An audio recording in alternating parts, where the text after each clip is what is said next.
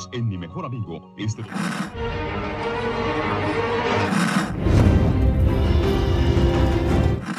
nächste Stunde versetzt sie in eine Welt jenseits aller Vorstellungskraft. Sie überschreiten die Grenze in... Kinder, macht den Fernseher aus. Davon gibt's viereckige Augen. Hallo Achim. Hallo Dominik. Äh, wir besprechen heute die Folge 10 von Staffel 2 Discovery mit dem Titel Der rote Engel. Red Angel, genau.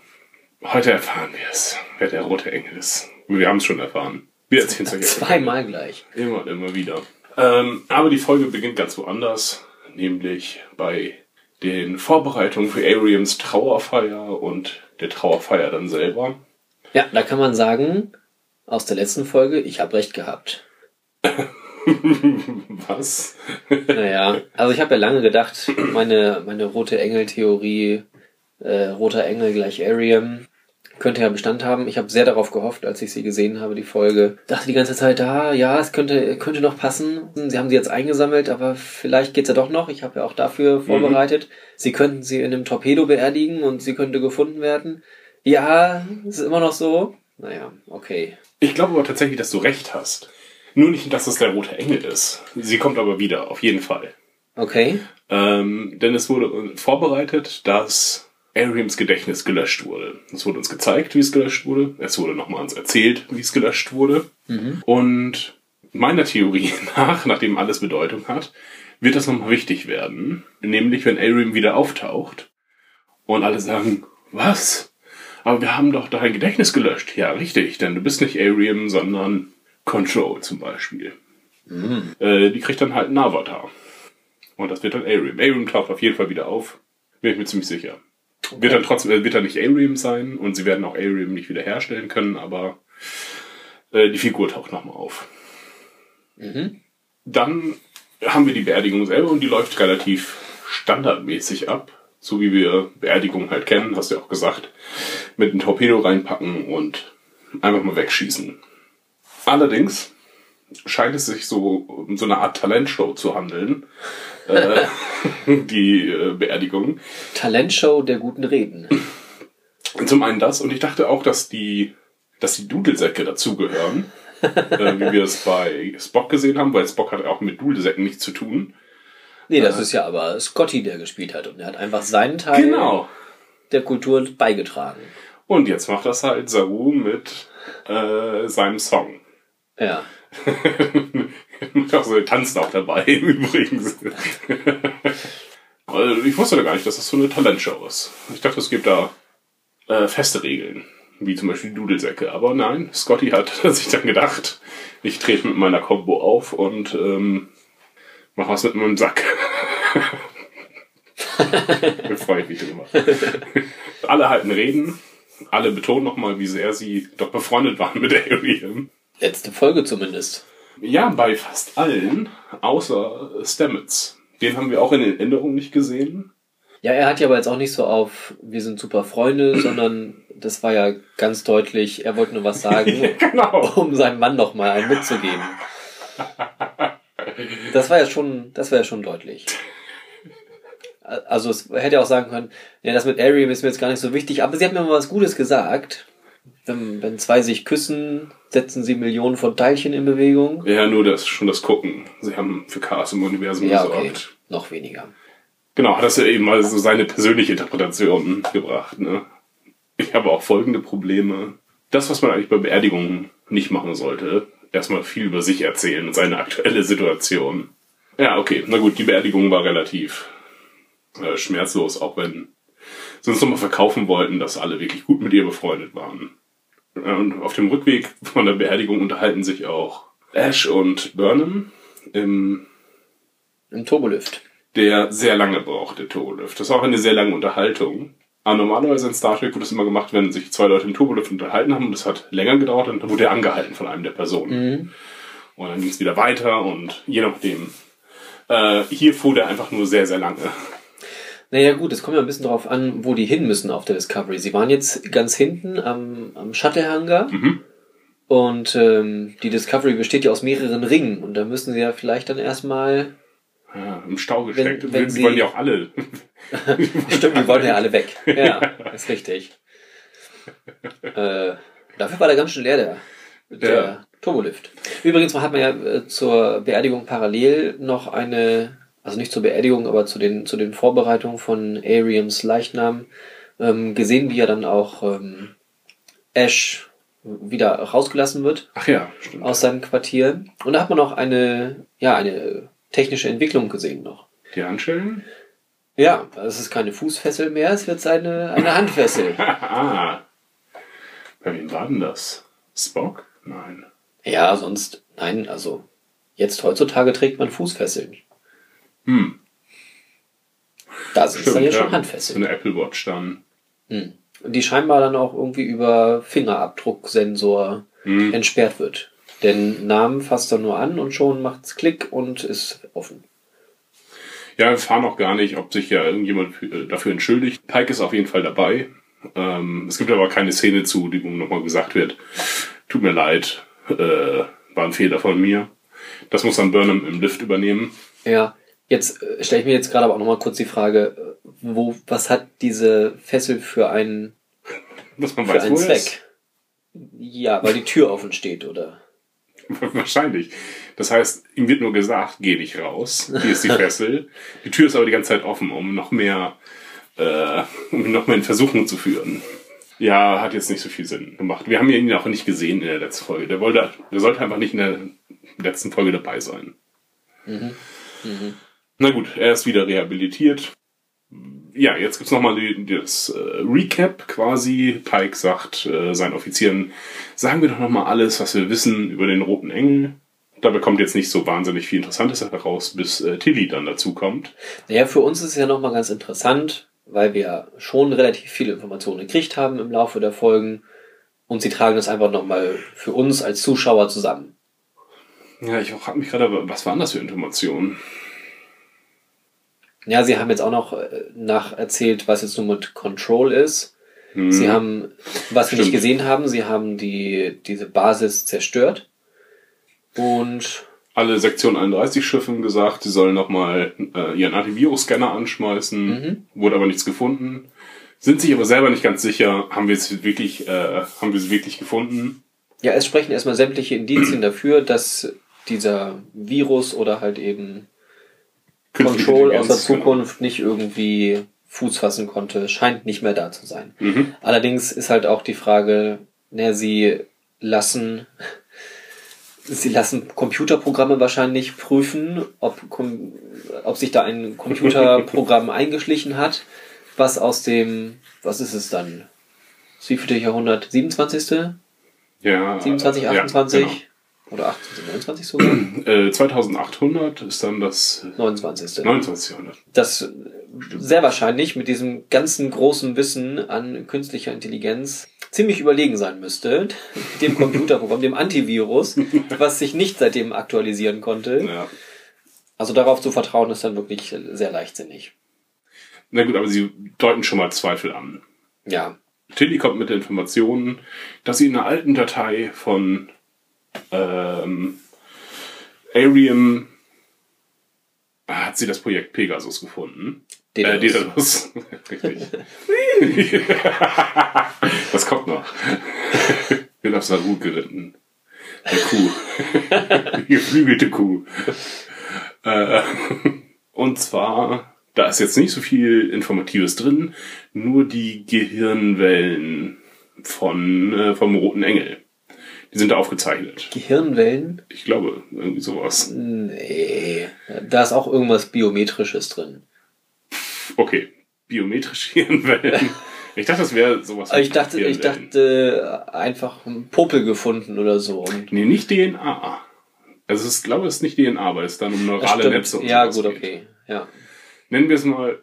Aber es ist eine, eine. Datei, die sie gefunden haben, oder? Denn Tilly sagt ja, das ist ja irgendwie, sie hat Die es erst Scans für den, für den Rest von einem alten Backup gehalten oder sowas, oder? vom Update hm, Update, ja. Update-Müll. im Tempo Ähm, hat es dann aber genauer angeguckt und dann, dann halt äh, Projekt Daedalus den Namen gefunden und dann halt dieses, was auf die Identität des Roten Engels hinweist.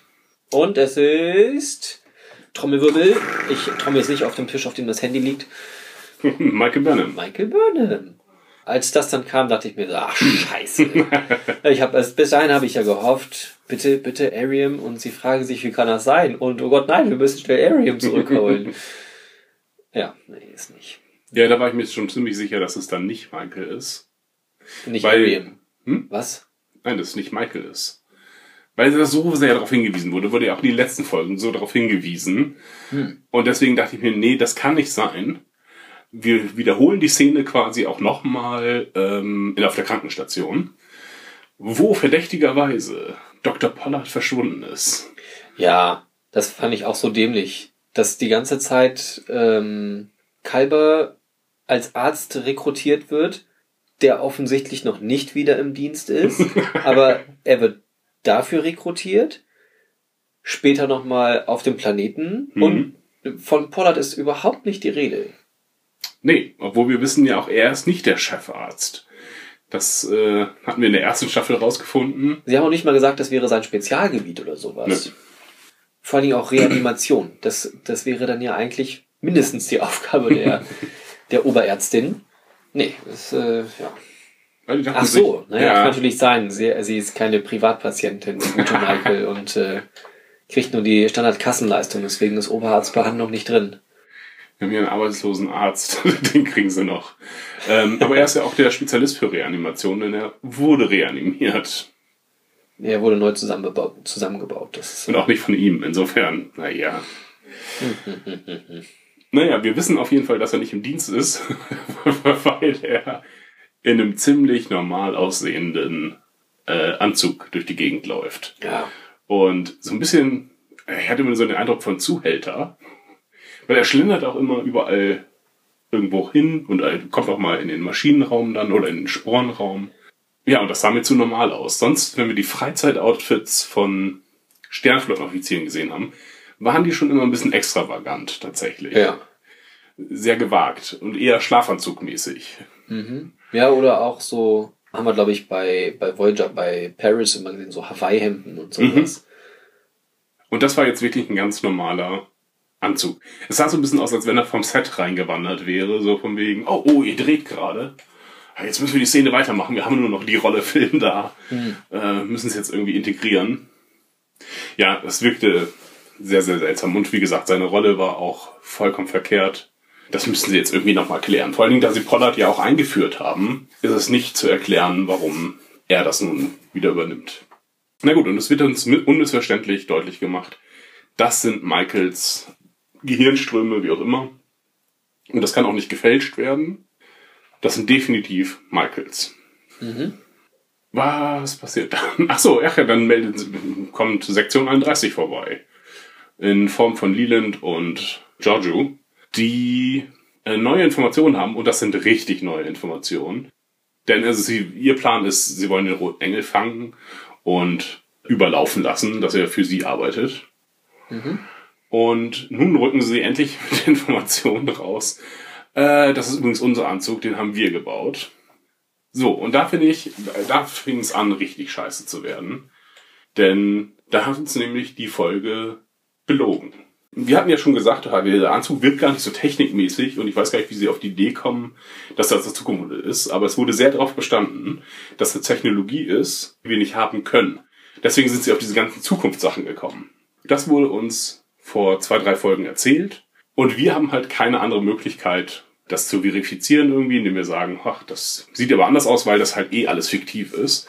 Ja, und da hat uns einfach die Folge belogen und das finde ich nicht gut. Ich kann dem Gedanken jetzt noch nicht ganz folgen. Naja, uns wurde erzählt, dass das, als Saru den mit seinem Superblick gesehen hat in der nächsten Aha. Folge, wurde uns erzählt, dass es ein, ähm, dieser Anzug ist mit Technologie gebaut worden, die nicht aus unserer Zeit stammt, deswegen muss er aus der Zukunft kommen. Aha. Jetzt stellt sich aber raus, dieser Anzug wurde vor 20 Jahren ohne Zukunftstechnologie gebaut. Und da hat uns also die Folge, nachdem Saru das gesehen hat, hat uns eindeutig belogen. Die, die, wo Saru das gesehen hat, die Folge hat gelogen. Genau. Oder jetzt die Folge. Die, nachdem Saru es gesehen hat, die Folge danach, da wurde uns das nämlich erzählt. Direkt am Anfang, da erzählt so. das Burnham im Dialog oder in einem, einem Logbucheintrag, dass das eindeutig Zukunftstechnologie ist. Und deswegen muss der Engel aus der Zukunft kommen. Ja, aber diese Folge, jetzt der rote Engel, sagt doch aber auch, dass das ja möglich ist, dass, die Zukunft, dass diese Technologie Ja, genau. eben aus der Zukunft kommt. Nein, wieso? Weil, wer ist es, Leland oder Giorgio, einer von beiden sagt doch, dass äh, wichtige technologische Fortschritte ihrer Theorie nach immer mit einem Eingriff aus der Zukunft einhergehen. Und Mhm. im gleichen Atemzug sagt er oder sie, dass dann der Anzug entwickelt wurde von den beiden. Ja, genau, aber ohne. Ach so, du meinst, da wurde, kam dann schon ein anderer Zeitreisender, hat ihnen die Sachen gegeben. Ja, Hm, das ist ein bisschen weit hergeholt. Also so erzählen sie uns auf jeden Fall nicht.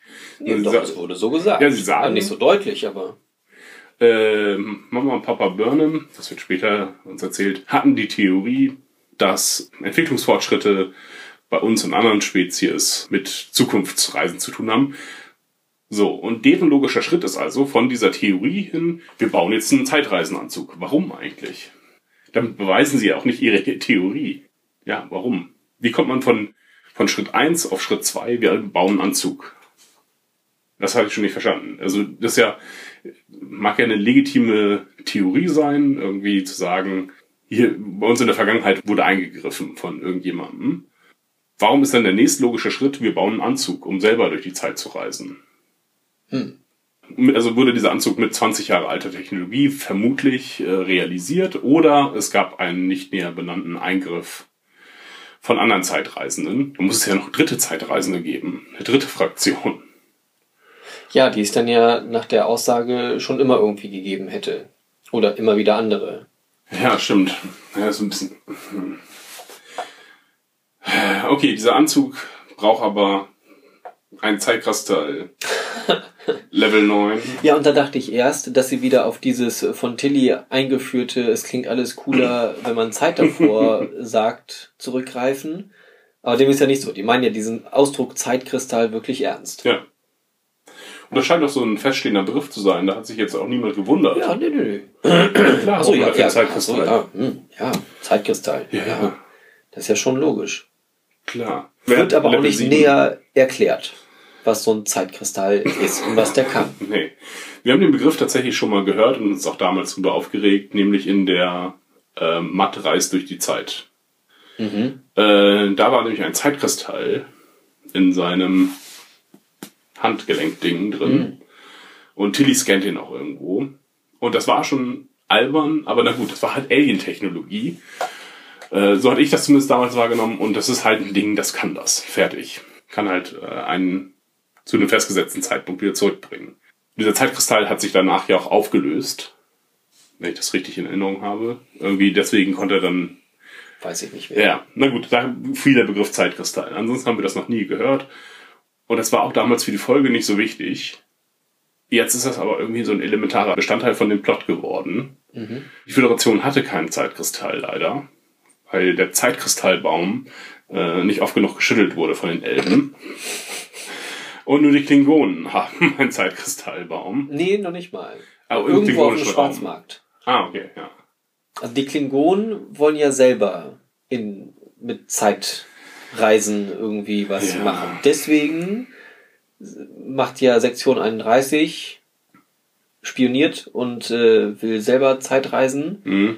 und es fehlt ihnen so ein Zeitkristall und den haben sie auf dem Schwarzmarkt aufgetan und den sollen dann Familie Burnham beschaffen. Ich glaube, Leland hat ihn beschafft und den dann zu Familie Burnham gebracht und wurde Oder dabei so. verfolgt. Ja, Von den Klingonen.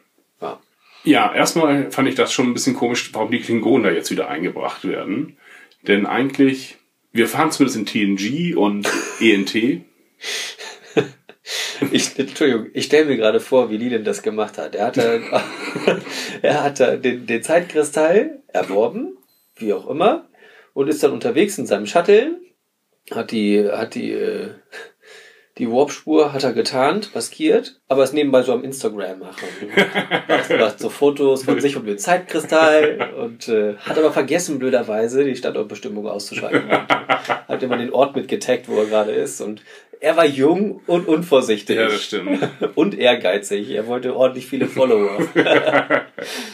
Dementsprechend hat er leider eine Spur gelegt. Alles seine Schuld. Mhm. Und Instagram. Das war vor 20 Jahren noch in. Mittlerweile hat sich das abgeschafft. Ja, genau, dann machen wir jetzt Facebook Live. Entschuldigung, Was- ich habe dich ja, genau. rausgebracht. In TNG und INT wird uns äh, erzählt, dass klingonische Wissenschaftler, es gibt klingonische Wissenschaftler, sind aber nicht sehr angesehen, weil halt nur Kriegerehre, das ist halt der Weg. Und deswegen halte ich die Klingonen jetzt auch eher nicht für so begabt, dass sie jetzt mit Zeitreisetechnologie experimentieren. Und zum anderen passt es auch nicht richtig zum klingonischen Ehre, wenn man in die, wenn man in die Zeit zurückreist, in die Ursuppe, aber mit einem Disruptor reinhält und sagt, ha, da habe ich jetzt aber jetzt eine Spezies ausgelöscht. Ja. Ich meine, mit den Klingonen passt oft nicht so vieles zusammen, wie zum Beispiel sich tarnen und ähm, was ja auch irgendwie unehrenhaft ist, oder sich äh, verletzt stellen und dann warten, bis äh, Schiffe zur Hilfe kommen. Aber das ist schon ein Schritt too much. ja, hat mich auch sehr gestört. Also, ähm, es sind halt viele Kleinigkeiten und ein paar große Sachen, die mich gestört haben in dieser Folge. Wie geht's denn dann weiter? Achso, deren Plan ist jetzt eine Falle zu stellen. Ihnen fehlen aber wichtige Informationen. Also sie wissen genau, also sie wissen, wie sie es machen wollen. Sektion 31 braucht noch Ingenieure, um die Falle zu bauen. Haben aber keinen Plan, wann der Engel als nächstes auftaucht und wo man ihm halt diese Falle stellen kann, weil die relativ immobil ist, diese Falle. Hm. Und dafür brauchen sie jetzt die Discovery. So schien es zumindest, obwohl sie, naja gut. Warum auch immer. Brauchen sie Discovery. Deswegen haben sie jetzt nun endlich eingeweiht in den Plan, das ist unser Werk hier. Ja, jetzt bin ich mir nicht so sicher, warum Burnham auf die Idee kommt, nun, dass Leland ihr nicht alles erzählt. Warum sie Leland so bedrängt. Dass er ihr endlich dann erzählt, deine Mama und dein Papa haben für uns gearbeitet. Und äh, du bist auch nicht dran schuld, dass, dein, dass deine Eltern da waren, um, sie, um sich diese Supernova anzugucken, sondern äh, das war auch meine Schuld. mhm. Deswegen haben sie uns das halt nochmal gezeigt. Äh, das kam ja auch relativ aus dem Nichts, wenn ich das richtig erinnere. was gezeigt. Äh, wie, äh, dass sie sich die Schuld gibt für den Tod ihrer Eltern. Das war in Staffel 1 noch nicht so. Da wurde das eher, dass es ihr passiert, aber nicht, dass sie daran Schuld hat. Oder dass sie sich dafür schuldig fühlt. Das wurde in dieser Staffel erst eingeführt und deswegen haben wir gesehen, wie sie sich versteckt in einem Schrank, äh, während die Klingonen äh, vermeintlich ihre äh, Mutter vergewaltigen. Ich bin immer noch nicht so ganz mit dem Vergewaltigen. Ich- ich dachte- letztes Mal auch schon Ja. erzählt. Ist das, ist, ist das wirklich gesagt worden oder ist das nur deine Vorstellung des Ganzen? Weil ich Ähm. finde, das passt auch irgendwie überhaupt nicht zu diesen Kriegern, dass die dann auch als Vergewaltiger unterwegs sind und so. Hm. Bin ich mir jetzt auch nicht hundertprozentig sicher. Ich hoffe, das ist nicht nur meine Vorstellung. Äh, es meine, es wurde auf dem Klingonenplaneten auf Kronos erzählt, als sie das Ash erzählt, was ihr passiert ist. Wenn ich irgendwann noch mal Staffel 1 gucke, dann werde ich darauf achten. Ja, ich werde es auf jeden Ich gucke mir ja immer die Sachen, während ich die Folge abhöre, um äh, Schnitte zu machen und so. Recherchiere ich nochmal ganz viel, was ich behaupte. Meistens habe ich zum Glück recht. Guck mir dann auch einzelne Episoden nochmal an. Okay.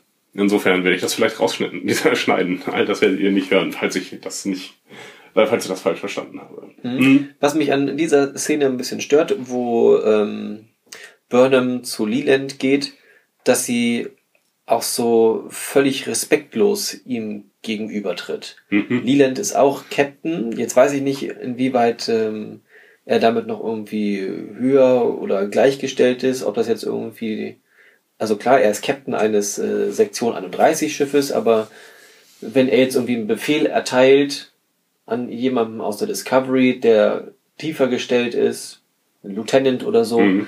ähm, muss dieser Lieutenant dann den Befehl befolgen. Ja, Ist, ist das noch in dieser Befehlskette so vorgesehen? würde ich sagen, wenn es sich nicht mit den Befehlen des direkten Kommandanten überschneidet. Ja, okay. Aber grundsätzlich müssten die doch dann auch ähm, den wie einen Vorgesetzten behandeln. Allerdings tun sie das auch mit keinem der Vorgesetzten so richtig, ihn wie einen Vorgesetzten behandeln. Ähm, Ja, aber we- wenigstens die Ansprache. Mhm, Also ja. Pike wird immer als Captain Mhm. betitelt. Und ähm, Burnham geht da rein und spricht ihn mit Leland an, nicht Captain Leland oder Leland Sir oder sowas, oder sondern einfach Nachname. Er ist doch, ist doch wohl der Nachname, oder? Ich dachte, das wäre der Vorname, weil sich äh, Christopher, die, die duzen sich ja, Christopher und Leland. Ja. Äh, und deswegen wissen wir nur den Namen. Ich dachte, okay, ich hätte jetzt gesagt, dass Leland. Oder er heißt Leland. Ja. Mhm. Auch möglich. Ja. Ja, das fand ich schon mal irgendwie sehr merkwürdig, dass sie dann mit ihm persönlich spricht. Okay, aber ja, irgendwie immer wieder dieses, diese respektlose Ansprache hat mich sehr gestört. Dann auch, ähm, ja, fand ich, fand ich Leland selber in einer sehr, sehr demütigen Ja. Rolle. Er war damals für etwas verantwortlich, er musste Entscheidungen treffen. Er hat sich da falsch entschieden, aber er ist halt so, irgendwie geht er so in die Opferrolle bei dem Ganzen. Das war schon sehr, sehr störend. Also er hat das ja auch von ihr abgewandt erzählt. Ja, okay, er fühlt sich ihr gegenüber dann scheinbar schuldig, okay, aber trotzdem fand ich das irgendwie nicht angemessen, wie er sich verhalten hat. Mhm. Ja, es würde sich nur erklären, wenn er auch mit den Eltern befreundet gewesen wäre. Und es klang so ein bisschen, als wenn er die Mutter besser gekannt hätte. Ja, das habe ich auch dann gedacht, spätestens beim zweiten Mal gucken. Ah, sie war auch eine fantastische Ingenieurin. Mhm. Sie konnte gut die Hebel bedienen irgendwie. Ja, weiß ich, ja, klang für mich auch so ein bisschen so, dachte ich mir aber auch, ach nee, irgendwie hoffentlich nicht. Da Ja, jetzt noch irgendwie eine, eine emotionale Verstrickung zwischen denen, das wäre unangenehm. Wir, werden es ja sehen, denn. Obwohl, vielleicht nicht. Oder doch? Hm. Denn am Ende taucht sie halt wieder auf, ne? Und deswegen werden sie und Leland sich ja treffen. Und dann ist Burnham noch mehr hin und her gerissen. Ah, keine Ahnung. Weiß ich nicht. Ist auch. Naja, Leland wird auf jeden Fall auch nochmal vorher von Saru fertig gemacht. Irgendwie auch ein bisschen grundlos. Das ist halt wieder, das ist jetzt Sarus neues äh, Kümmer mich Blick. Er den Kümmer mich Blick gehabt, dass er immer, oh, und ah, dir geht's nicht gut, ich bin bei dir. Und jetzt geht er halt den aktiveren Weg und sagt halt, äh, wenn du meinen Leuten was tust, äh, tue ich dir was. Ja, das fand ich dann nämlich auch schon so. Ja. äh, völlig, völlig unangemessen. Also wenn, wenn er da Bedenken hätte, dann, dann darf er das nicht Leland sagen, sondern er müsste damit zu seinem Vorgesetzten. Und das wäre in dem Fall Pike und Pike müsste dann damit zu ähm, Admiral Cornwall. Cornwall. Dieser Name will dir auch nicht in den Kopf, ne? Nö, ach, dafür haben wir sie auch zu wenig gesehen. Ich weiß schon relativ viele aus der Crew, da ist jetzt irgendwie, ist dann auch mal Schluss. Ja, das wäre jetzt mal ein Punkt für Namen gewesen. Dem könnte, Leland könnte sie nachschleichen. Ja, Und nicht der armen Arian, die das überhaupt nicht verdient hat. ja. Äh, ja, ach so, über äh, Nahen erfahren wir auch noch ganz kurz, dass sie das sehr getroffen hat und dass es ihr auch irgendwie leid tut, dass sie Ariam töten musste. Aber will sich die Bestätigung von Burnham nochmal holen, dass es okay war, nämlich als beste Freundin von Ariam. Ja, keine Ahnung. Ähm, und stellt sich nochmal vor. So, ah, ich bin ja neu. Blöder Einstieg, dass ich jetzt gerade jetzt jemanden töten musste. Oh, nächstes Mal machen wir es besser. ja. Ich weiß nicht, ob ihr das jetzt noch Charakter verleihen sollte. Ja, ist so völlig unwichtig irgendwie Mhm. gewesen. Hat, hat nichts, hatte für mich auch keine Bedeutung. Ja, nö. Ich glaube, Also ja. es wird dann eventuell nochmal wichtig, weil wahrscheinlich auch Nan dann irgendwie beste Freundin von Burnham wird. Oder wenn sie Ariam wieder sieht, so wie Kalber und Ash sich nochmal wieder, also sich dann nochmal prügeln mussten, dann wird Nan vielleicht nächstes Mal nicht die Stärke haben, Ariam nochmal zu töten. Deswegen muss dann Burnham die Starke sein, das nächste Mal. Keine Ahnung, was sie da vorbauen wollen, oder ob das jetzt nur nochmal so, ah, sie sagen, wir charakterisieren die Leute so wenig. Bauen wir einfach mal random Szenen ein. Ja, das mussten jetzt alle im Guten zueinander stehen. Dass man dann noch irgendwie mehr abgrenzt zwischen, das ist die Crew der Discovery und da Mhm. sind sie sich alle grün und dann stehen dagegen die anderen von Sektion 31 oder. Ja, vielleicht. Und Das, wir, wir haben noch, wir Ach haben noch ja. den, äh, den Schlag in die Fresse. Ach ja, stimmt. Double Hit. Triple, nein, Double, ja, richtig. Ja, stimmt. genau, für Mama und Papa. Hm. Und das, das war dann so irgendwie so das Sahnehäubchen, wo ich mir dachte, ne, das geht überhaupt nicht. Ja. Burnham kann nicht einfach einen Rang höheren ungestraft schlagen. Auch wenn sie gerade super sauer ist und äh, das ist auch das ist auch wiederum nicht charakterkonform. Das hat für mich überhaupt nicht gepasst. Nee, und auch, dass sie jetzt zu Gewalt greift, um, ja, um was denn eigentlich zu machen? Um ihre Eltern zu rächen oder, Da sagt sie ja so, das für meine Mutter, ja, zweiter Schlag, das für meinen Vater.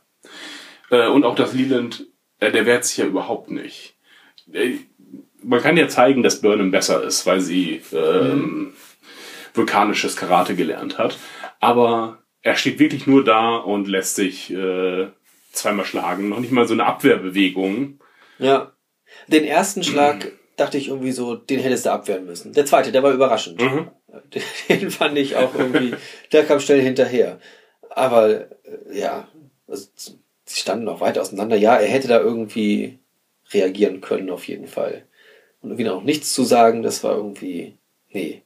Also er muss sich auch nicht alles gefallen lassen. Er ist halt dann jetzt irgendwie Nee. so total zum Punching Ball von allen. Und wenigstens, spätestens da bei Burnham hätte er jetzt sagen können, so, fickt euch alle. Und jetzt nehme ich Burnham Ich auf mein eigenes Schiff. Ich, die hat mich gerade zweimal geschlagen und die kommt jetzt vors Gericht. Ja. Das, es macht, vor allen Dingen, er wird ja, also ich will jetzt auch kein besonderes Mitleid mit ihm haben, aber er wurde jetzt hier schon von äh, Giorgio über, über Tölpelt mehrfach Ja.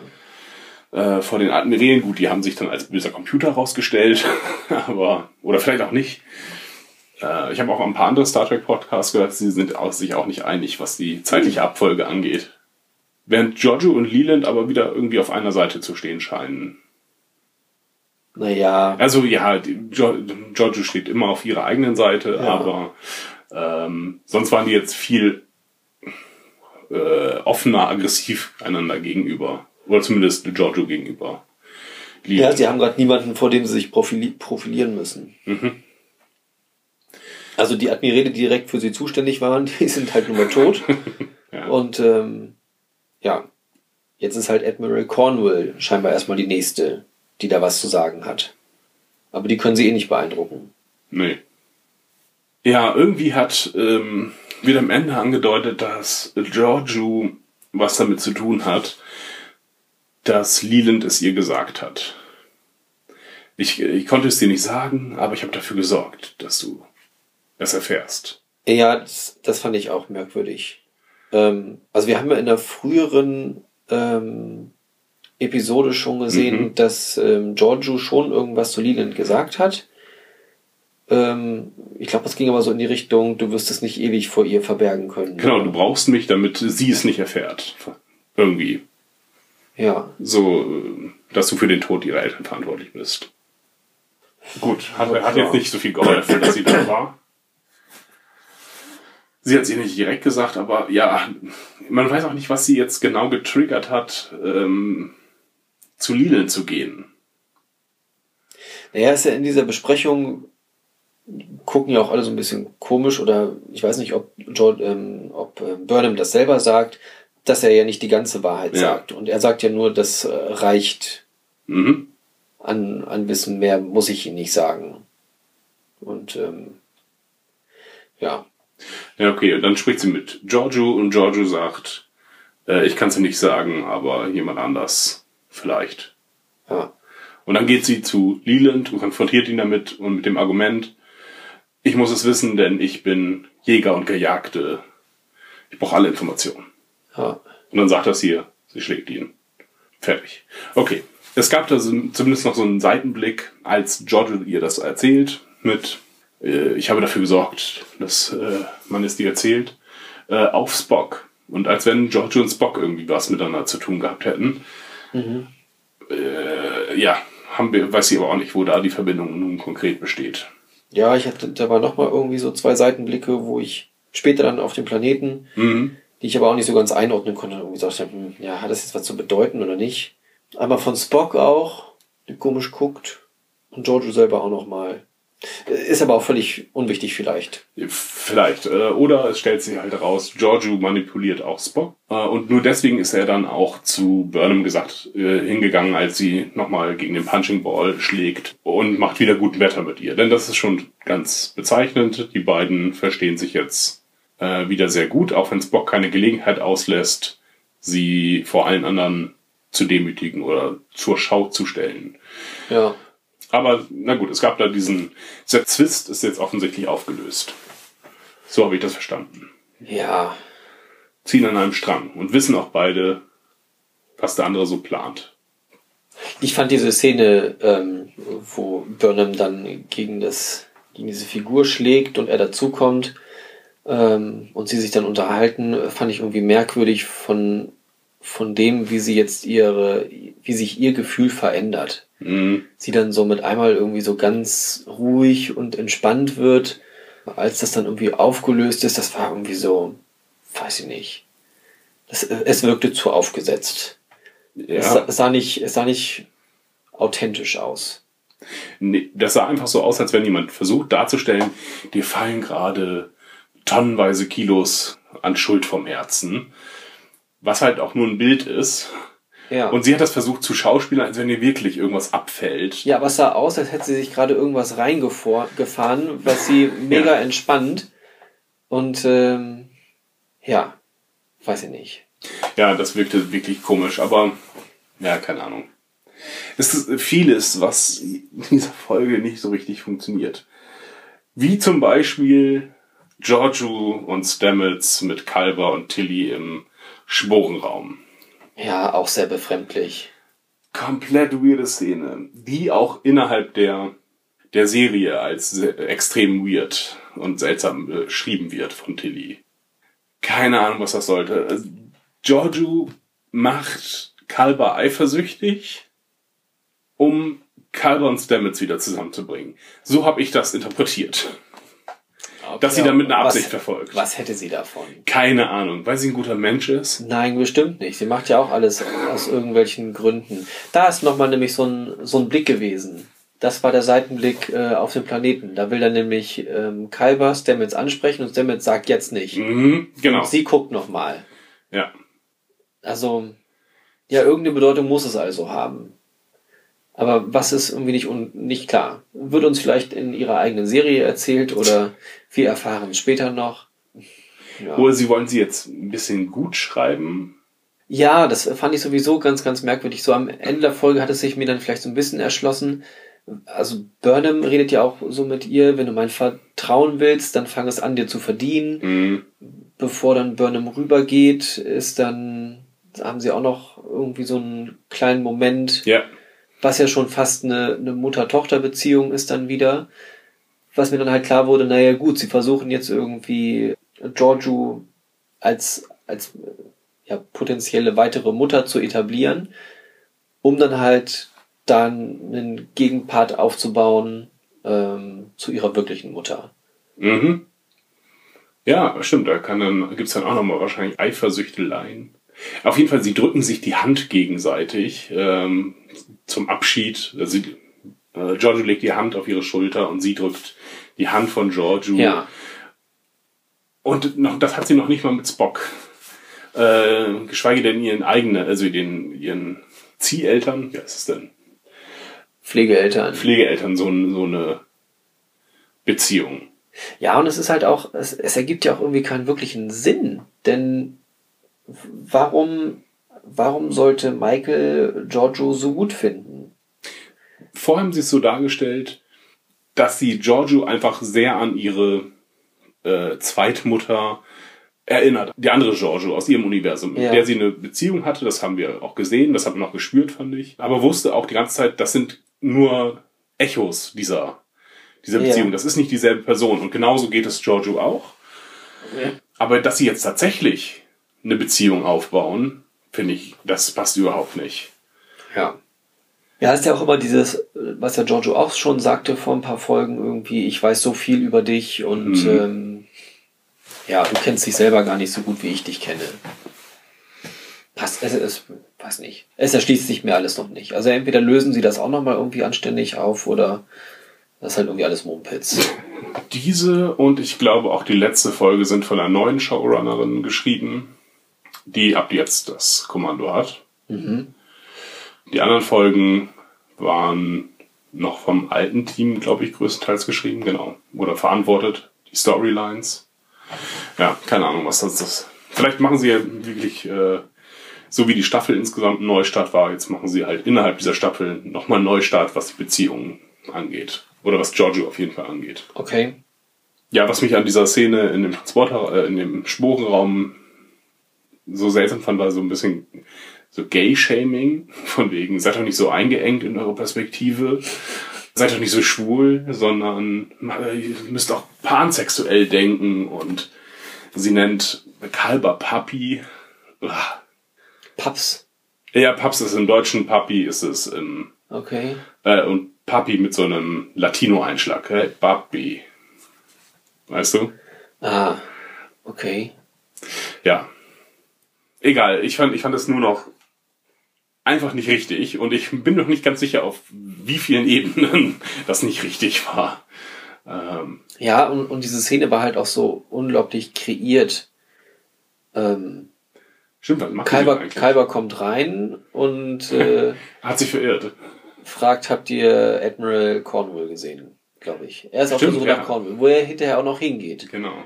Aber ist er jetzt schon durchs ganze Schiff gelaufen und hat überall mal geguckt, anstatt vielleicht mal bei im Quartier anzufangen oder einfach mal den Computer zu bedienen und zu fragen, bitte sag mir mal, wo Admiral Cornwall ist. Mhm. Ja. Es Ja, war halt unterbewusst. Die anderen, die anderen drei waren halt damit beschäftigt, gerade den, den Plan zur Ergreifung des Engels weiter auszuarbeiten. Mhm. Oder uns zu erklären, ja. Ja. Ja, vielleicht war es ja, sollte es unbewusst sein, er wollte eigentlich äh, Stamets wiedersehen und deswegen ist er da reingewandert. Aber wie gesagt, das wurde uns nicht so erzählt. Und dann kommt er halt in eine ganz andere unangenehme Situation. Ähm, und wir haben jetzt unseren Counselor-Auftritt. Das, was du dir gewünscht hast. Denn ähm, Cornwall hat, war auch Psychiaterin, das haben wir schon mal erfahren. Ja. Psychologin. Ja, noch ähm, in der ersten Staffel, als sie mit ähm, Captain, wie hieß er denn überhaupt? Ja, da macht man nochmal kurz dicke, nachdenkliche Backen. Gott. Ja, sie war mit ihm im Bett auf jeden Fall. Scheiße, das kann doch nicht sein. Ja, wir denken da noch ein bisschen drüber nach. Du kannst ja den Namen einfach einschneiden. Mhm. Ähm, da beschwert er sich auch irgendwie, jetzt bist du mich am Analysieren und so. Und Mhm. ja, dass sie das nicht tun sollte. Was ist jetzt das Ergebnis? Achso, sie, äh, genau, im Gegensatz zu Stamets erkennt sie an, dass er tatsächlich ein neuer Mensch ist. Mhm. Und das ist ja auch schon mal das, was wir auch gesagt haben, dass halt es eigentlich Stamets Schuld ist, dass er irgendwie versucht so zu tun, als wenn das alles gut wäre und sich nichts geändert hätte, aber sich eigentlich alles geändert hätte, zumindest für Kalber. Die Essenz des Ganzen daraus ist, Er hätte viel früher schon mal Beratung gebraucht. äh, der richtig? Aber das war, das, war was ist der tatsächlich das, was ich dachte. Irgendwie, also, warum hat ihm das nicht früher schon mal jemand angeboten? Beziehungsweise, okay, Therapie ist vielleicht dann erst so richtig sinnvoll, wenn, wenn man sich auch selber dafür entscheidet. Aber normalerweise, um auch irgendwie wieder einigermaßen dienstauglich äh, erklärt zu werden, hätte er eigentlich ähm, Therapie gebraucht. Also allein bei der Nahtoderfahrung würde man schon sagen, bevor sie jetzt Ja. in den Dienst kommen, müssen sie erstmal zu einem Psychologen. Er war ganz tot. da, da wäre ein Psychologe schon mal angebracht gewesen. Und Ja. sagt auch mehrmals, dass er Identitätsprobleme hat. Er sagt es ja direkt, mehr oder weniger. Ja. Das ist nicht so, dass er das verschweigt oder verheimlicht, weiterhin mit Stamets eine Beziehung führt, obwohl er gar nicht so empfindet. Nein. Und auch Ja. wieder seltsames Verhalten gegenüber Vorgesetzten. Er geht, er schlendert so ins Admiral-Büro rein und sagt, Ja gut, er ist noch nicht wieder im Dienst. Ja. vielleicht, vielleicht auch nicht. Oder er hat einfach nur einen neuen Kleidungsstil entdeckt, sagt. Ja, aber das scheint ja gerade sowieso so angesagt zu sein. Ich meine, Spock ist noch genauso Stimmt. casual. Ja. Den hätte ich ja auch gerne dann mal so langsam in Uniform gesehen, aber dachte mir dann aber, na gut, vielleicht ist er tatsächlich noch in seinem selbsternannten Urlaub oder selbstgenommenen Urlaub, Mhm. Ähm, was vielleicht noch wichtig werden könnte, denn immerhin bedroht er am Ende der Folge andere Offiziere mit dem ähm, Phaser. Allerdings ist es dann sein Privatphaser, oder? Warum hat er überhaupt einen Phaser? Hat, äh, gut, hat er in Vorbereitung mitgenommen. Denn, achso, wir können den Plan ja nochmal kurz. Ich hatte dich eben äh, abgeschnitten noch. Du wolltest, glaube ich, noch die Essenz aus dem Gespräch zwischen äh, Cornwall und ähm, Ja, weiß ich nicht mehr. Ich weiß nicht, was die Essenz des Ganzen ist. Achso. Äh, was ihm nun. Also sie macht, sie macht einen Glückskeksspruch oder Kalenderspruch. Ja. wenn man wissen will, ob ein Weg der richtige ist, muss man Ach ihn so, gehen. muss man gehen, ja, richtig. Der, oh, wow. Puh, äh, stimmt. Mindblowing. Ja. Gut, er muss sich jetzt halt selber eine Identität aufbauen. Und muss nicht auf den alten Wegen gehen, sondern kann auch neue Wege gehen. Gut, okay, schön für ihn. Was ja vielleicht so ein bisschen die Idee von äh, Giorgio aufgreift. Er sagt ja auch nur, nur Stamets ist schwul. Hm? Er kann ja immer noch pansexuell, bisexuell, irgendwas sexuell. Nicht sexuell. Ja, sexuell, ja. Also der, der Plan insgesamt. Denn wir haben, glaube ich, jetzt alle Nebenstränge abgearbeitet. Ich glaube, es gibt keine weiteren Szenen mehr, die mir einfallen, die, noch so, die sie noch so reingeschnitten haben.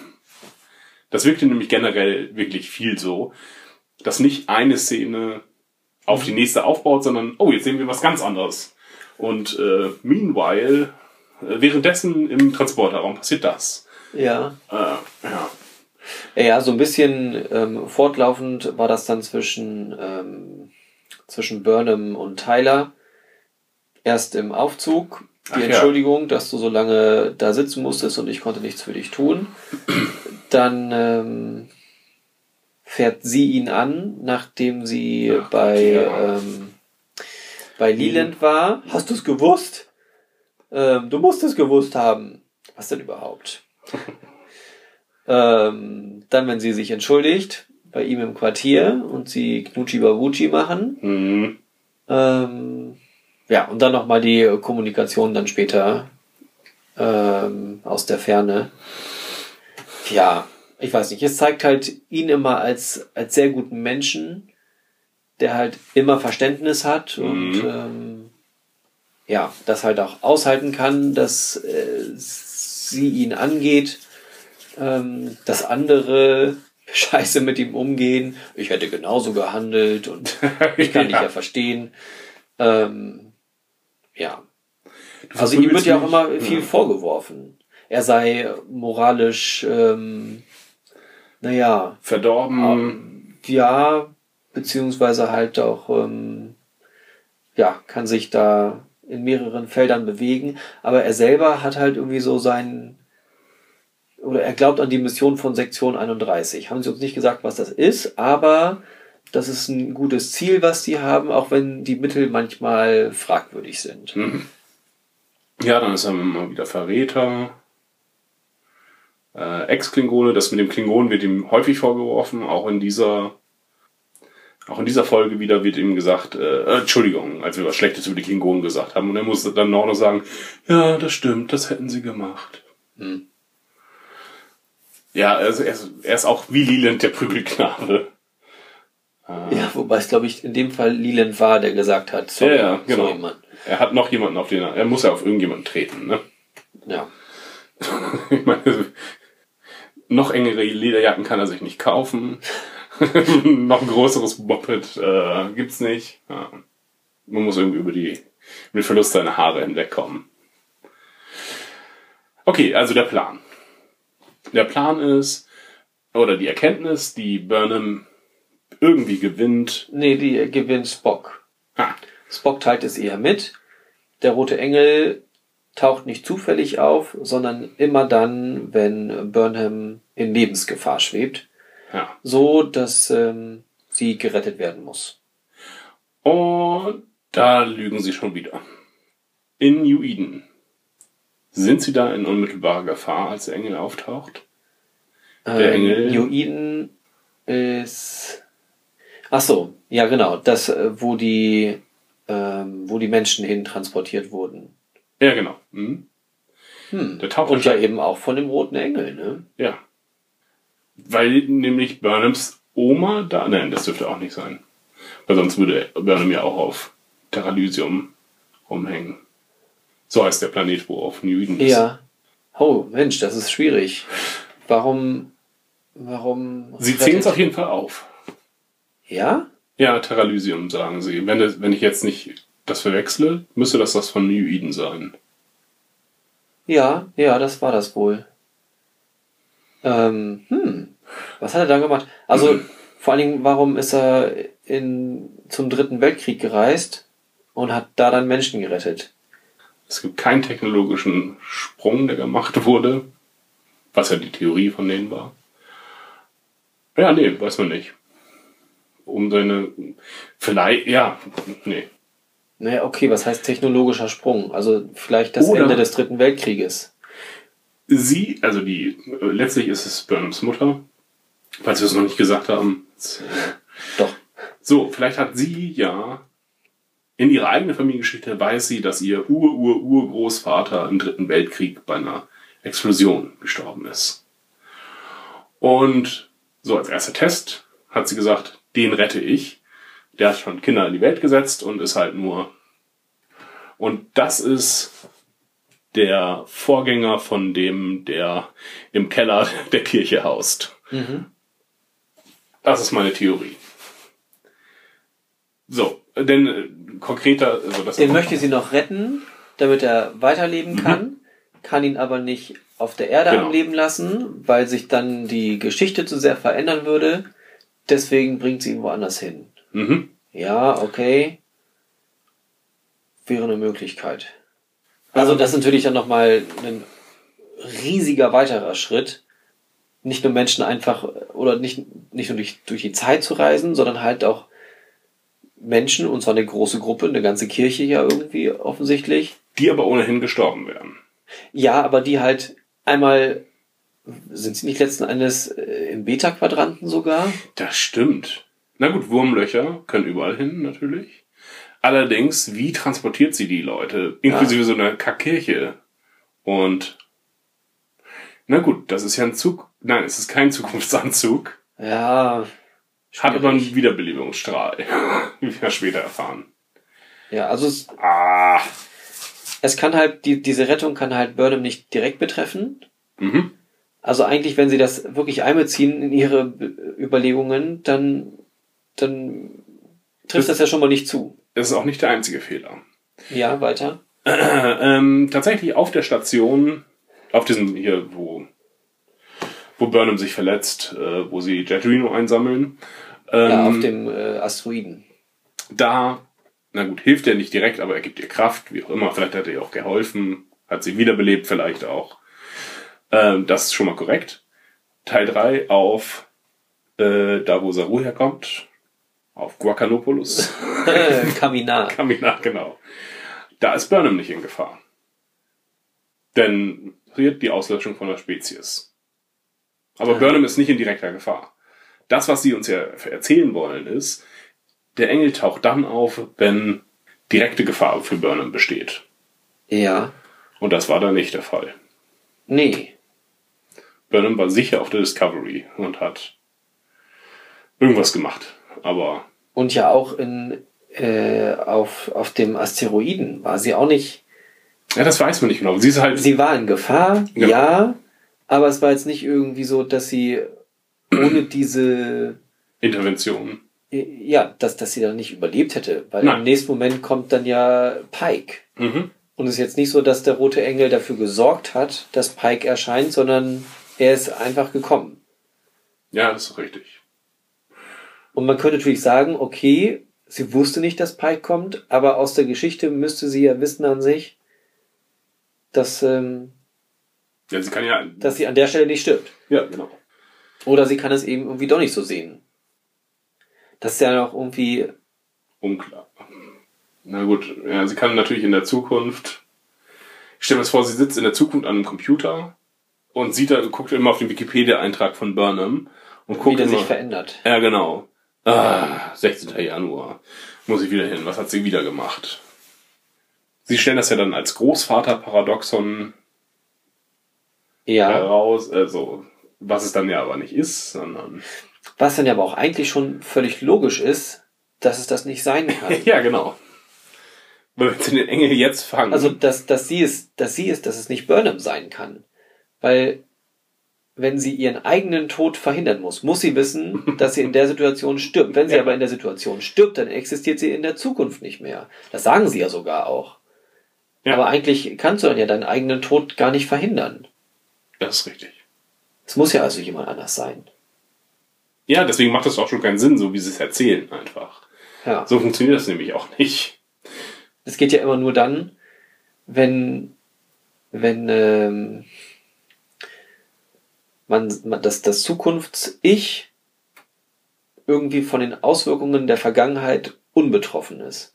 Mhm. Ungefähr so wie sie uns das in First Contact erzählen, wo die Borg mit ihrer Sphäre Ja, ja, genau. in der Zeit zurückreisen und ähm, das offensichtlich Erfolg hat, dieses Zurückreisen, weil schon die ganze Erde mit einmal grün wird und ähm, es Milliarden von ähm, Borg-Lebewesen Mhm. anzeigt.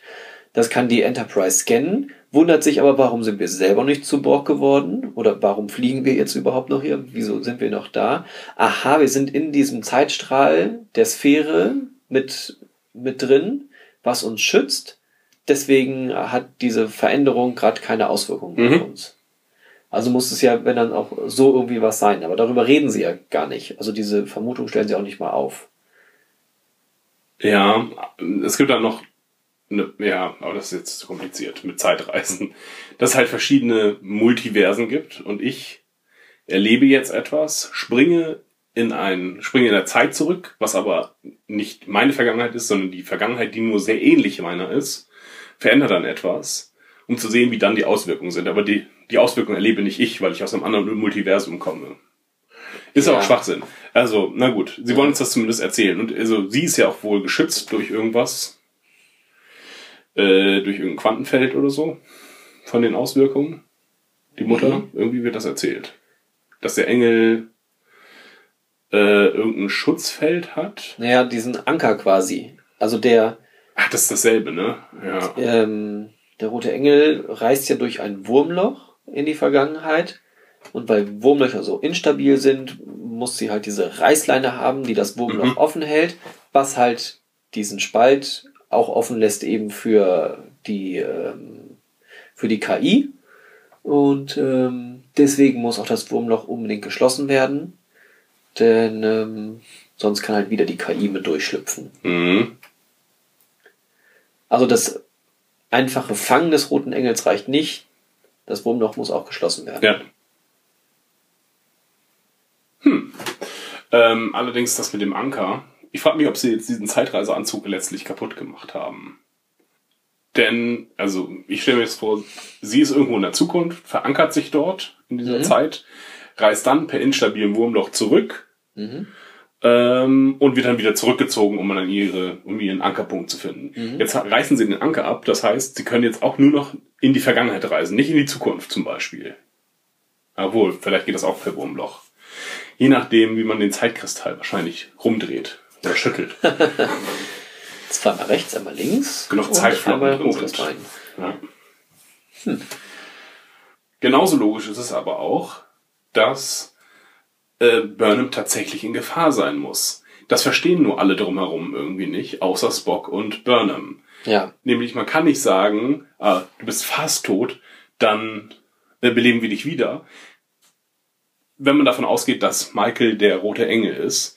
Denn sie wüsste ja, ja, die retten mich. Also muss ich hier nicht eingreifen. Mhm. Deswegen macht Spock, haben Spock und Burnham das offensichtlich vorher abgesprochen, dass er sie wirklich sterben lassen wird. Ja gut, abgesprochen haben sie es nicht, aber Spock kapiert es halt und sie weiß es auch. Varianz sagt sie, glaube ich, ne? Genau, aber er sagt nämlich auch vorher, sonst werde ich, also als sie noch direkt miteinander sprechen, sonst werde ich äh, des Mordes an einem Offizier angeklagt. Ja. Und da dachte ich mir schon, als ich das das erste Mal gesehen habe, hä, wieso? Alle machen da mit. Warum wird, wird, er, wird er denn des Mordes angeklagt? Mhm. Und das scheint mir der Hinweis zu sein, dass sie vorher miteinander gesprochen haben. Ja, okay. Ähm, warum sie dann noch die Zeichen gibt, das macht halt keinen Sinn. Das ist dann für uns Zuschauer, glaube ich, gedacht. Naja, auf jeden Fall beide kapieren's. Aber niemand anders. Obwohl sie es eigentlich ganz gut erklären. Ja, und da hat ja dann auch Giorgio wieder ihren rührseligen Moment. Von ihr nicht, ich muss meine, meine geliebte Burnham, die mir wie eine Tochter ist, beschützen. Ah. Was fand ich nicht so ganz, dass sie das so offensichtlich macht, Mhm. Fand ich nicht charakterkonform. Und dann noch nicht mal versucht, Spock zu überwinden mit ihren mit dem Ja. Fuß, der aus dem unteren Bildschirmrand kommt. Ja, also dafür standen da auch zu viele rum. Also, Äh, Burnham stirbt wirklich auf grausame Art und Weise. Das ist schon. Das hat mich tatsächlich mitgenommen, auch ein bisschen. Mhm. Dass das schon echt fies war. Sie verbrennt gleichzeitig, ihre Augen werden rot und röchelt und. Und das geht sehr lange. Ja. Das ist die nächste, die dann äh, zu Admiral Cornwall laufen sollte. ja, Aber ich vermute mal, sie wird das besser wegstecken. auf jeden Fall. Oder es wird dann einfach überlagert durch Die das Freude. Leben ihrer Mutter. Ihrer echten Mutter. Ihrer biologischen Mutter. Dun, dun, dun. Hm. Mm. Denn Leland ist ihr Vater.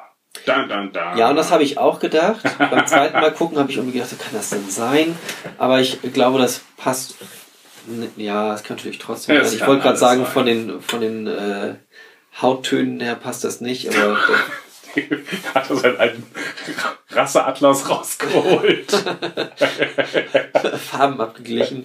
Ähm, nein, es kann ja sein, gewisse Sachen überspringen ja auch Generationen und so. Nee, er ist ja nun mal, Ja, er ist ja nun mal weiß. weiß, Sie ja. sieht, sie sah eher asiatisch aus, fand ich. ähm, die Schauspielerin äh, hat tatsächlich ein bisschen asiatischen Einschlag, ist aber äh, so auch schwarz. Okay, das konnte man auf, auf dem Fernseher nicht so gut sehen. Auch sehr klein. Tatsächlich, das, das erste Mal habe ich auf dem Handy geguckt und da habe ich kaum was erkannt. Da dachte ich, hä, ist das jetzt Giorgio? Da sah es für mich aus wie, wie Giorgio tatsächlich, weil es halt irgendwie so dunkel war, es passte irgendwie von der, von der Körperform und ich glaube, Haare war auch irgendwie ähnlich. Ähm, ich so, hä? Wie geht das jetzt zueinander? Das ist irgendwie ganz merkwürdig. Aber sie sagt, Mom, okay, dann ist es nicht Giorgio. Jetzt beim, beim zweiten Mal gucken, dann auf dem etwas größeren Endgerät, habe ich mich ja noch etwas näher davor gesetzt. Ähm, und dann auch erkannt, dass es nicht Giorgio ist. Aber ja. Mhm. Und damit hat uns die Serie zum dritten Mal belogen. Denn sie sagen, das ist Michael Burnhams äh, Gehirnsignatur. Das ist nicht zu fälschen und das ist sie definitiv. Ja. Jetzt, also, jetzt können Sie mir das mit Gene also wenn Sie das mit DNA gemacht hätten, hätte ich gesagt, aber wir haben hier DNA-Proben gefunden, leider schwer beschädigt, aber wir konnten, wir gleichen die jetzt ab, da ist Burnham. Äh, dann hätte ich es nachvollziehen können, weil immerhin 50% der DNA ist von der Mutter. Was die Gehirnwellen nun mit der Mutter zu tun haben, warum das verwechselt werden kann. Ich meine, klar, sie kann jetzt einen aktiven Täuscher drin haben, äh, aber warum sollte sie? die die Gehirnwellen von Burnham imitiert. Ja, kann natürlich irgendwie sein, dass es noch irgendwie mit der Zukunftstechnologie zusammenhängt, dass das irgendwie ein, ein, Ab, ein Abstrich ist von, von Burnham, den sie braucht, um irgendwie die Kontrolle oder ja, halt irgendwie weiter, weiter nachprüfen zu können, wie es ihrer Tochter eigentlich geht. Ähm, ja, uff, keine Ahnung. Ja, genau. Sie werden uns das noch irgendwie erklären, was das wahrscheinlich ist, weil sie müssen es ja erklären. Warum ist es jetzt nicht Burnham gewesen, sondern Mhm. ihre Mutter?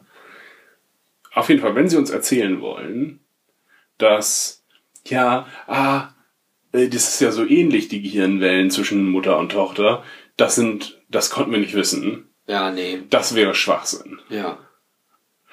Okay. Nein, sie haben ja auch gesagt, das ist, das ist ja eins zu eins und Genau. das muss so sein. Okay, ähm, dann bleibt das noch ein bisschen ungelöst. Und dann ist die Folge auch schon, genau, endet mit den Worten Mama. Oder Mama. Mom. Mom, okay. Maps? ähm, ähm, Das ist aber gar nicht ihre Mutter, die heißt nur so. Das, so, ist, nämlich, das ja. ist nämlich die Putzfrau gewesen. die beim Klingonangriff, während die Mutter tatsächlich tot vergewaltigt wurde, äh, oh, das denn? schnell, Ich nehme diesen Anzug und äh, genau, versteck versteck mich da drin und dann ähm, Ja, so im Nachhinein betrachtet ist aber tatsächlich die, die Mutter fast dann auch die, die einzig logische, die es noch sein kann. Also, es ist, ich finde, es ist relativ logisch, dass es die Mutter ist. Ähm, wenn man halt davon ausgeht, dass halt Burnham sich nicht selbst beschützen kann, mhm. ähm, eben aufgrund dessen, dass, dass dann klar sein müsste, dass sie stirbt. Das heißt, sie muss wissen, in dem Moment stirbt sie und dann existiert sie aber auch in der Zukunft nicht mehr. Es sei denn, es ist ein, ein eigentlich ein Vergangenheits-Ich von ihr, das in die Zukunft gereist ist und das Zukunfts-Ich von ihr 500 Jahre vorher überwacht. Mhm. Äh, dann ist sie aber selber nicht mehr da. Geht auch nicht. Ja. Passt also alles irgendwie nicht so ganz. Und Du musst vierdimensional denken, Martin. es, also es, es muss halt ihre Mutter oder ihr Vater sein, weil die beschützen mal immer ihre eigenen Kinder. Mhm. Deswegen geht sie halt zu Spock und sagt, hier, du musst jetzt deinen Eltern klar machen, dass Burnham da und da ist und in Gefahr, damit sie da gerettet wird. Da könnte jetzt meine Tochter sterben auf dem Ast- Asteroiden, deswegen gehe ich mal hin zu hier und gucke. Und merke, ach, ich muss ja doch nicht. Ah, Was da immer noch keinen Sinn ergibt. Ähm, es bleibt auch weiterhin unlogisch, dass mit äh, Terralysium also technisch, technisch, wie das möglich ist, ganz schwierig. Ja, Kaminar könnte man jetzt noch vielleicht überlegen. Aus Mitleid, dass sie halt nicht möchte, dass die Spezies ausgelöscht wird. Ja, ja, okay. die Erklärung bleibt halt dann immer noch schlecht, weil es, es hat dann nicht Burnham direkt betroffen. Denn, ähm, Weil sie die Ja. Varianz ist. Die Varianz. ja, nee, hätten jetzt vielleicht die, wie ba Baul, Mhm. hätten sie dann auch die Discovery vielleicht noch zerstört. Wäre das vielleicht Ja. möglich, Mhm. dass sie sagen, jetzt haben wir gerade hier Genozid begangen und die Discovery hat aufgepasst, deswegen müssen wir die Discovery auch noch zerstören. Das wäre vielleicht der nächste Schritt gewesen, den sie natürlich schon wusste und deswegen hat sie die Baul gleich aufgehalten, auch noch dann die ähm, Kelpianer zu töten. Oder weiß sie, dass Saru noch wichtig wird Ja, ja. Klar. und ähm, Burnham später beschützen muss. Deswegen muss sie ihn da überleben lassen. Auf jeden Fall ist das nichts, was Spock äh, deduzieren kann. Denn er sagt ja, das ist das Einzige, was äh, diese Fälle unterscheidet. Ja, genau. Ja, das funktioniert halt nicht. Also, hm. Na gut, okay, ja, sie kommen, sie kommen halt irgendwie auf Burnham. Warum auch immer. Und wollen sie dann töten. Was ein Wunsch vieler Fans ist. Ja? Ja, Burnham ist wirklich sehr unbeliebt. Und ich finde, teilweise zu Recht und teilweise zu Unrecht, ähm, Also ich finde ihre Rolle eigentlich immer ganz gut. mhm. Ähm, die schauspielerische Umsetzung ist halt manchmal irgendwie. Ja. Mal passt es in einzelnen Sachen, aber manchmal irgendwie. Weiß nicht, ist irgendwie zu viel. Wenn sie dann leidend ist und irgendwie umschwenkt. Also ich fand das einmal, als ihr Leland von ihren Eltern erzählt, das fand, habe ich ihr nicht abgekauft. Ähm, dieses Spock äh, ist Mhm. wieder mit mir im Reinen oder wir sind wieder in, miteinander, unsere Beziehung ist wieder im Reinen, fand ich auch irgendwie nicht überzeugend. Ähm, ja, Ja, sie ist mir, mir ist sie ähm, zu häufig der Schlüssel für alles. Mhm. Äh, sie hat die eingebende Idee, Spiel. Ähm, äh, das ist schon ein paar Mal äh, vorher passiert. Und dann auch äh, immer Experte, auch in Bereichen ist, wo sie eigentlich nichts zu tun hat. Irgendwie, sie löst Tillys Probleme und so weiter. Ähm, ja, einfach ein bisschen zu viel des Guten. Und ähm, ja, sonst, ich finde die Schauspielerin gar nicht so schlecht, bis auf ja auch besagte Ausnahmen. Ja, ein bisschen zu sehr im Fokus. Ich hätte gerne ein bisschen mehr Ensemble. Ja, was ja auch eigentlich immer bei Star Trek so gewesen ist. Mhm. Jeder hatte so ein Fachgebiet und äh, dann nochmal irgendwie so durch seine Sichtweise oder ihre Sichtweise von ihrem Fachgebiet aus für das andere Fachgebiet nochmal eine Lösung. Ähm, die sind ja auch immer alle unglaublich schlau Mhm. und ähm, können ja auch viel, aber haben halt auch immer so ihre Einschränkungen. Data weiß alles und ist stark und kann viel, aber ist halt irgendwie kann halt nicht emotional. Mhm. Man hat da halt sein Le- Lerngebiet. Worf ist stark und äh, kann sich vieles denken, aber ist halt äh, zwischenmenschlich irgendwie auch nicht so die Kanone gerade. Und äh, ja, so hat halt jeder irgendwie immer so seins. Ähm, ja, aber es sind halt alle irgendwie in bestimmten Bereichen immer an der Lösung beteiligt. Ja, und es ist nicht so, dass Data, auch wenn er theoretisch die Fähigkeit dazu hätte, sämtliche medizinischen Lexika zu lesen und so weiter. Sagt er nicht, wenn ein medizinisches Problem ist, ja, Dr. Crusher, seien Sie mal kurz ruhig, ich habe die Lösung, Aha. nämlich die nebulanische Grippe. Haben Sie nicht dran gedacht, aber ich habe das alles gespeichert. Problem gelöst. Genau, auch wenn das theoretisch logisch wäre, wenn das auch so passiert. Aber Burnham macht das halt äh, sehr häufig, ähm, sich in andere Ge Gebiete einzumischen. Ja. Aufgrund ihrer unglaublichen Fähigkeiten. Ja. Ja. Xenoanthropologin ist sie eigentlich. Ne? ja, das wird sehr häufig vergessen.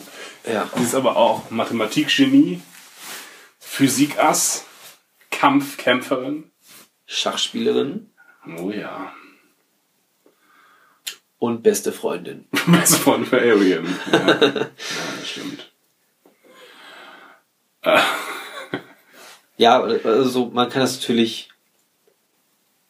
Ja, es wäre natürlich schön, wenn, wenn sie einfach auch nochmal den anderen Charakteren mehr Profil geben und ähm, Mhm. es schien ja erst so ein bisschen so zu passieren ähm, über dem der de Detmar Mhm. ähm, und auch ähm, Wohu, Washington, ja.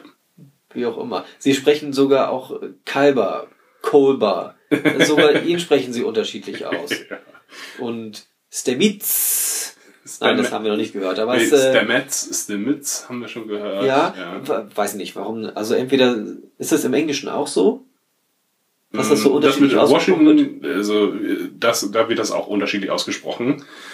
Ähm, der Captain aus der letzten Staffel äh, hat das auf jeden Fall ein, zwei Mal gesagt und da klingt es jedes Mal anders.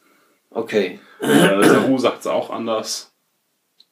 Mit Washington, das scheinen einige ihre die Probleme zu haben. Bei Stamets eigentlich nicht, nein. Ja, das war jetzt auch nicht ernst gemeint mit Stamets, aber ich hatte jetzt noch gedacht, irgendwie denn, dass es die Synchronsprecher sind, die da einfach nicht Mhm. alle auf dem gleichen Stand sind. Aber Nee. ja, okay, wenn es im Original dann auch so ist, dann ist das sehr merkwürdig. Ähm, ja, aber irgendwie haben sie dann nicht so richtig weitergemacht, dass sie uns dann noch Leute weiter vorstellen. Nö, das stimmt. Ähm, doch, wir kriegen jetzt diese Folge sogar eine neue Vorstellung. Nämlich Hansen. Ach so, Äh, der Ersatz für Ariel. wirklich Hansen? Nein. Ich glaube schon. Henderson? So was. Anderson eher. Hansen wäre eine Doppelung. Was? Heißt Wir noch kennen schon Hansen? eine Hansen. Die Hansen-Zwillinge? Nein? Ja, Jim überleg Henson? mal. Hansen? Annika, glaube ich. Ah! Ich glaube, Annika Hansen ist, äh, ich glaube, es ist Hansen. Ja, ja, das ist richtig. Äh, das ist Seven of Nines El oder Eltern, äh, Familienname. Ja. Und ich glaube Annika, oder? Annika? Äh, nee, ich glaube nicht. Ja, wir können das dann ja mal überprüfen bei Gelegenheit. Äh, könnte es sein, dass die tatsächlich später mal mit ihrem Mann in den Delta-Quadranten reist? Oh, und ich hab's ja noch gesagt, die hat die Seven of Nine Frisur. Ja, genau, du hast es noch-. Ich habe es gesagt. Aber nein, das ist nicht, es ist, Zeitlich könnte doch, doch, natürlich. Das könnte sein. Nein, es passt zeitlich nicht ganz perfekt. Mhm. Aber das ein, ihr Kind müsste dann, äh, das müssen wir jetzt noch mal genau, ähm, überprüfen, wie mal- jetzt ihr Name war. Wäre aber witzig. ja. Ähm, ich kann ja noch nebenbei noch eine andere Information geben, weil mir das komisch, äh, also warum sie jetzt so viel Raum bekommt. Das ist die alte, also hier Arian wurde ja ausgetauscht, äh, Anfang dieser Staffel, neue Schauspielerin. Das ist die ursprüngliche Arian. Ach, Ja. und Annika Hansen ist richtig. Für Seven of Nine. Echt? Okay. Ja. Jetzt müssten wir nur noch gucken, ähm, wie die, wie jetzt die da heißt. Ja. Wir müssen auf IMDb, IMDb stehen. Okay, dann werde ich da nebenbei vielleicht noch Ja. ein bisschen nachschauen. Naja, das ist auf jeden Fall die alte Schauspielerin von der Arium in der ersten Staffel. Ähm, was irgendwie fand ich das nett. Ähm, Jo, haben wir jetzt aber auch noch keine Charakterisierung, außer dem, außer dem vielleicht Namen Hansen. Äh, Annika Hansen? Ja. Okay. Das wäre wirklich wow. das wäre wirklich wow. Ja, also, genau. Ich kann ja mal damit anfangen, äh, wie ich die Folge fand. Ähm, das war eine äh, ganz schlimme Folge, fand ich. äh, mir ist gerade eingefallen, wie der Captain der Discovery aus der Staffel 1 hieß, äh, Lorca. Ah, Mhm. ähm, so, und zwar, äh, weil sie furchtbar aus, alle Informationen, die wir vorher bekommen haben, spielen keine Rolle. Da wurde Tabula Rasa gemacht. Ähm, hier, Geheimnis, finde Pro Project Daedalus. Äh, oh, ich habe Project Daedalus gefunden. Ich habe einfach mal in den Dateien gesucht. Ähm, wo man dachte, okay, jetzt wird hier was aufgebaut. Jetzt gibt es eine Folge, wo sie in den Archiven rumwühlen und das selber rausfinden, dass Sektion 31 dahinter steckt. Ähm, nee, Sektion 31 kommt zu denen hin und erzählt es ihnen, dass sie da die ganze Zeit dahinter stecken. Mm. Und brauchen jetzt plötzlich Hilfe. Ähm, ja, es kommt so alles komplett aus dem Nichts. Wir wurden vorher belogen. Ähm, die Folge selber lügt. Vielleicht wird jetzt ja noch irgendwie alles aufgeklärt, aber so viel kann sie nicht retten. Äh, dann ist die Folge wirr geschnitten. Das verschiedene, an verschiedenen Fronten müssen jetzt schnell Probleme angegangen werden. Und deswegen wirkt diese Folge einfach wahnsinnig konfus. Und hat mich wirklich nur gestört, äh, weil nichts sich organisch entwickelt hat, sondern alles muss mit der Brechstange eingeführt werden, ähm, dass sich äh, Stamets und Kalber irgendwie wieder annähern muss. Äh, ja, muss in zwei Szenen nochmal erläutert werden. Ähm, irgendwas hat Giorgio damit zu tun. Ja, Giorgio ten, generell gefällt mir als Charakter nicht. Ähm, ja, deswegen hat es mich nicht überzeugt und weiß auch nicht, wo das jetzt hinführen soll, außer äh, weiter in die Burnham-Mythologie einzutauchen, die mich aber so gar nicht interessiert. Also Burnhams Geschichte,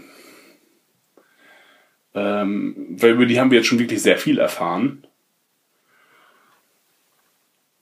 und sie denken sich auch immer wieder Neues aus. Ähm, immer wenn was gebraucht wird, storymäßig, ah, ich habe hier noch diesen alten, diese alte Schuld, ähm, dass ich auch noch dafür gesorgt habe, dass ich, dass meine Eltern getötet habe. Äh, habe ich jetzt in letzter Zeit nicht erwähnt, aber naja, vielleicht wird ja diese Staffel wichtig. Fünf Folgen später. Ah, es ist der Grund äh, für alles. Ah, ach so, wir haben tatsächlich auch noch was vergessen, wie mir gerade eingefallen ist, nämlich äh, Leland wird gestochen. Oh bei, ja. bei dem Versuch der Überbrückung, äh, offensichtlich haben sie nicht alles äh, von Control gefunden. Äh, warum nun Leland äh, die Überbrückung von etwas, was normalerweise mit dem Rausziehen von isolinearen Chips gemacht wird, das Überbrücken von Dingen, äh, wird jetzt dadurch gemacht, dass man seine Augen gegen ein Ding hält, wo eine spitze Nadel drin ist. ja. Irgendwo in einem einsamen Raum, wo dich niemand schreien hört. Ja, das ist ja scheinbar sein Aufenthaltsraum, oder? Ich weiß ich nicht. Also hätte ich jetzt gedacht, ist natürlich extrem merkwürdig, dass, ähm, So ein Das- Augenpiekser da drin ist. dass, ja, dass er da, dass er da hin muss, um, um was zu überbrücken, dass er dafür in seinen Aufenthaltsraum muss. So, ich äh, übergebe jetzt mal hier das Kommando und äh, gehe mal eben weg.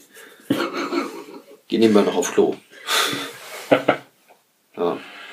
Äh, ja, dann bin ich mir nicht sicher, ob er jetzt tot ist. Auge weg, oder? Ja, das also es, es schien so ähm, irgendwas Weißes durchströmt sein Auge, Mhm. aber danach ist es wieder normal, glaube ich, am Ende. Ja, habe ich auch gedacht. Also wird er jetzt auch zum Cyborg oder? Kann man nichts damit anfangen erstmal. Ähm, die Nadel geht auf jeden Fall nicht tief genug, dass er tot ist. Mhm. Wird er jetzt, oder es ist ein Virus auch und er wird infiziert. Er hat sich, äh, Control hat sich jetzt auch, kann sich jetzt auch in biologische Wesen reinhacken. Ja, wir waren ja eben gerade schon äh, bei Borg.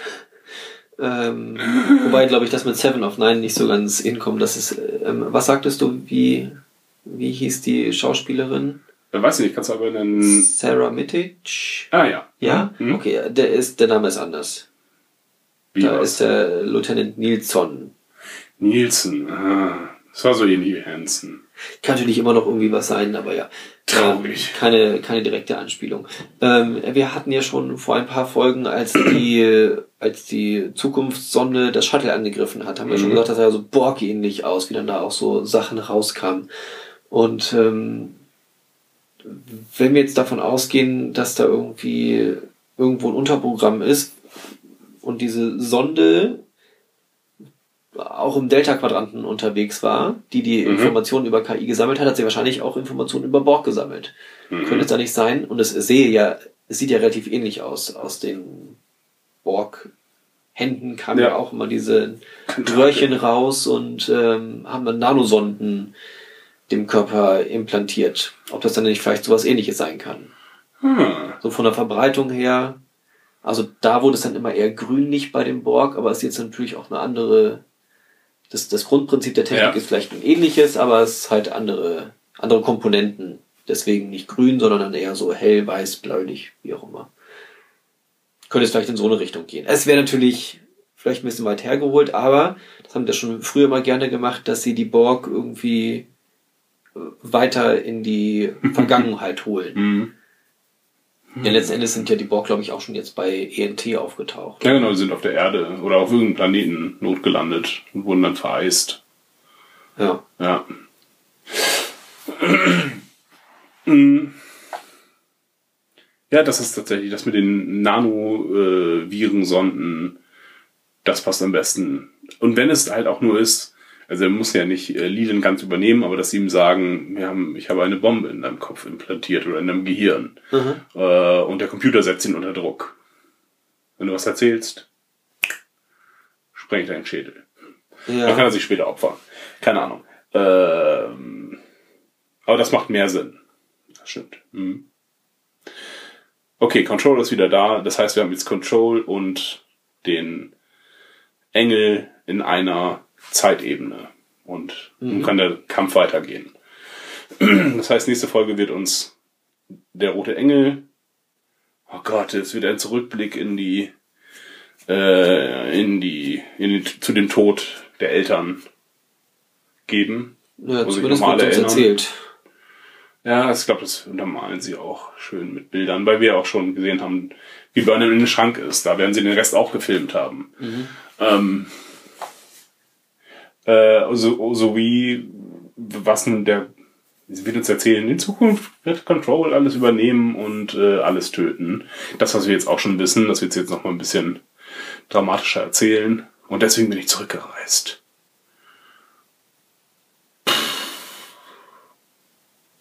Und dann versucht sie, kämpfen sie gegen Control. Keine Ahnung. Ja, ach, den Ausblick finde ich jetzt auch gar nicht so. Nee, kann man auch noch nicht sagen. Hm. Hast du eine Meinung? Nö, auch, ich fand die Folge relativ unspannend. Es waren halt so viele einzelne Sachen, die sie dann immer irgendwie abgearbeitet haben. Ähm, was letzten Endes für das Ende irgendwie auch noch gar nicht so richtig, zumindest für das Ende dieser Folge nicht nötig war. Ähm, eben dieses Fangen des Roten Engels hatte halt einen ewigen Vorbau. Ähm, Mhm. Aber das Fangen selber letzten Endes war dann auch relativ unspektakulär eigentlich. Ja.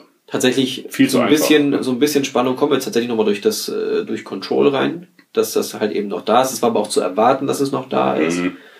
Ähm, ja. Naja, ein bisschen merkwürdig ist dann vielleicht noch in dem Moment, dass ähm, Control selber den Befehl gegeben Ja. hat, ähm, das Wurm noch zu schließen. Das heißt, da muss dann ja auch irgendwie eine Taktik hinterstecken.